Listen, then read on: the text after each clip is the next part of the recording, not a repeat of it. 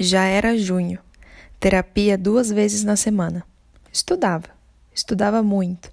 Ou às vezes me enganava. Meu nome é Ana Luísa. No último episódio eu compartilhei com você como os meus pensamentos geraram sentimentos reais e nada agradáveis. Até então eu não havia feito inscrição de nenhum vestibular, apenas Enem. Não sabia o que queria prestar e nem sabia o que eu queria ser. Uma noite lembro de ligar para os meus pais chorando, como todos os dias, dizendo que eu não iria aguentar essa vida mais, eu não tinha ideia do que eu iria fazer, eu não conseguia aceitar estar ali. Eu não conseguia aceitar estar no cursinho, estar gastando o dinheiro deles. Não conseguia aceitar que não passar no vestibular não é o fim. Disse para minha mãe que eu não era uma mulher forte para viver aquilo. No outro dia, meu pai, que nunca saía de Chapadão, apareceu em Campo Grande. Sem me contar, ele chegou às pressas me pedindo para arrumar minhas coisas. Vamos embora agora, ele disse. Eu não sabia se ficava feliz por estar voltando para minha amada cidade, paz, casa, igreja e namorado, ou se ficava triste por desistir de uma oportunidade como essa. Parece que a ficha estava caindo. Se eu voltasse para casa, como eu ia estudar para a faculdade? Meu Deus, eu estou desonrando os meus pais. Eu estou entristecendo as pessoas que eu mais amo. Não consigo dar orgulho para eles.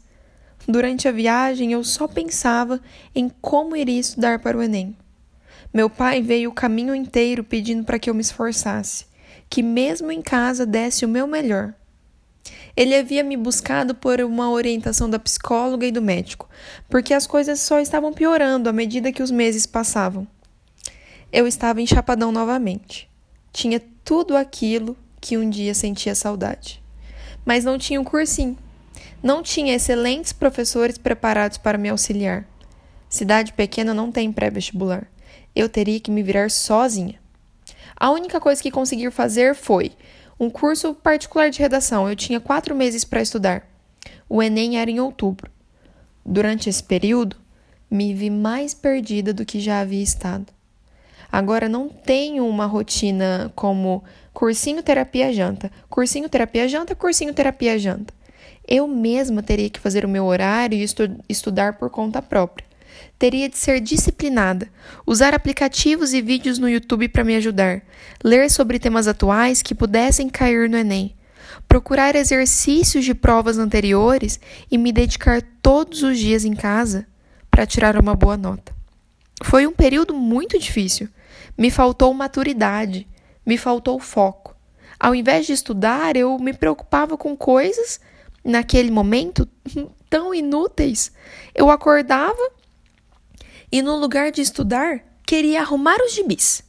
Ou então, depois do almoço, separei as gavetas do armário por roupas de sair, ficar em casa e frio.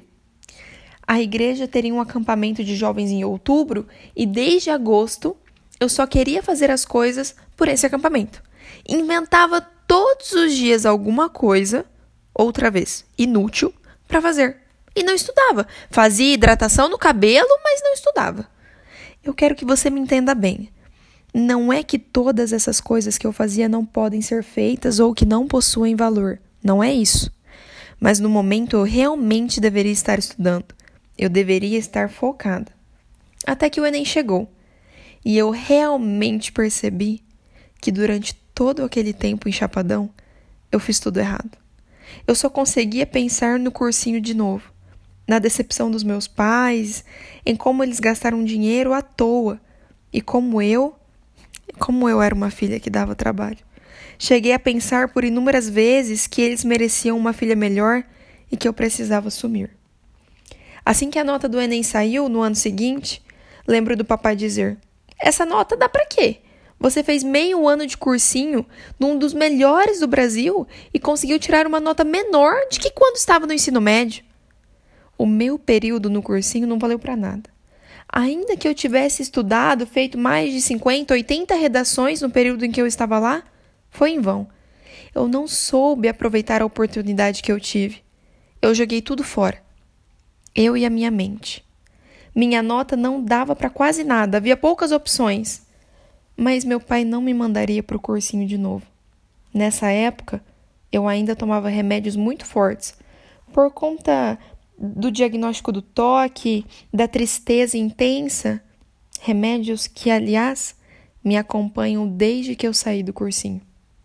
Eu ainda precisava dos meus pais, dos cuidados deles, da companhia deles. E principalmente, por mais que eu me achasse uma péssima filha e não merecedora, eu precisava do colo e do amor dos meus pais. Baseado nisso, escolhemos juntos o que eu faria de faculdade. No próximo e último episódio, eu vou te contar em qual curso eu estou me formando. E quero, a partir de tudo isso, conversar com você. Quero que a sua história seja diferente da minha. Não permita que o vestibular ou a pressão de estar em uma faculdade ideal roubem a sua essência, a sua personalidade e, principalmente, não permita que o Enem e a faculdade te seguem os sonhos e os lindos planos que Deus tem para sua vida.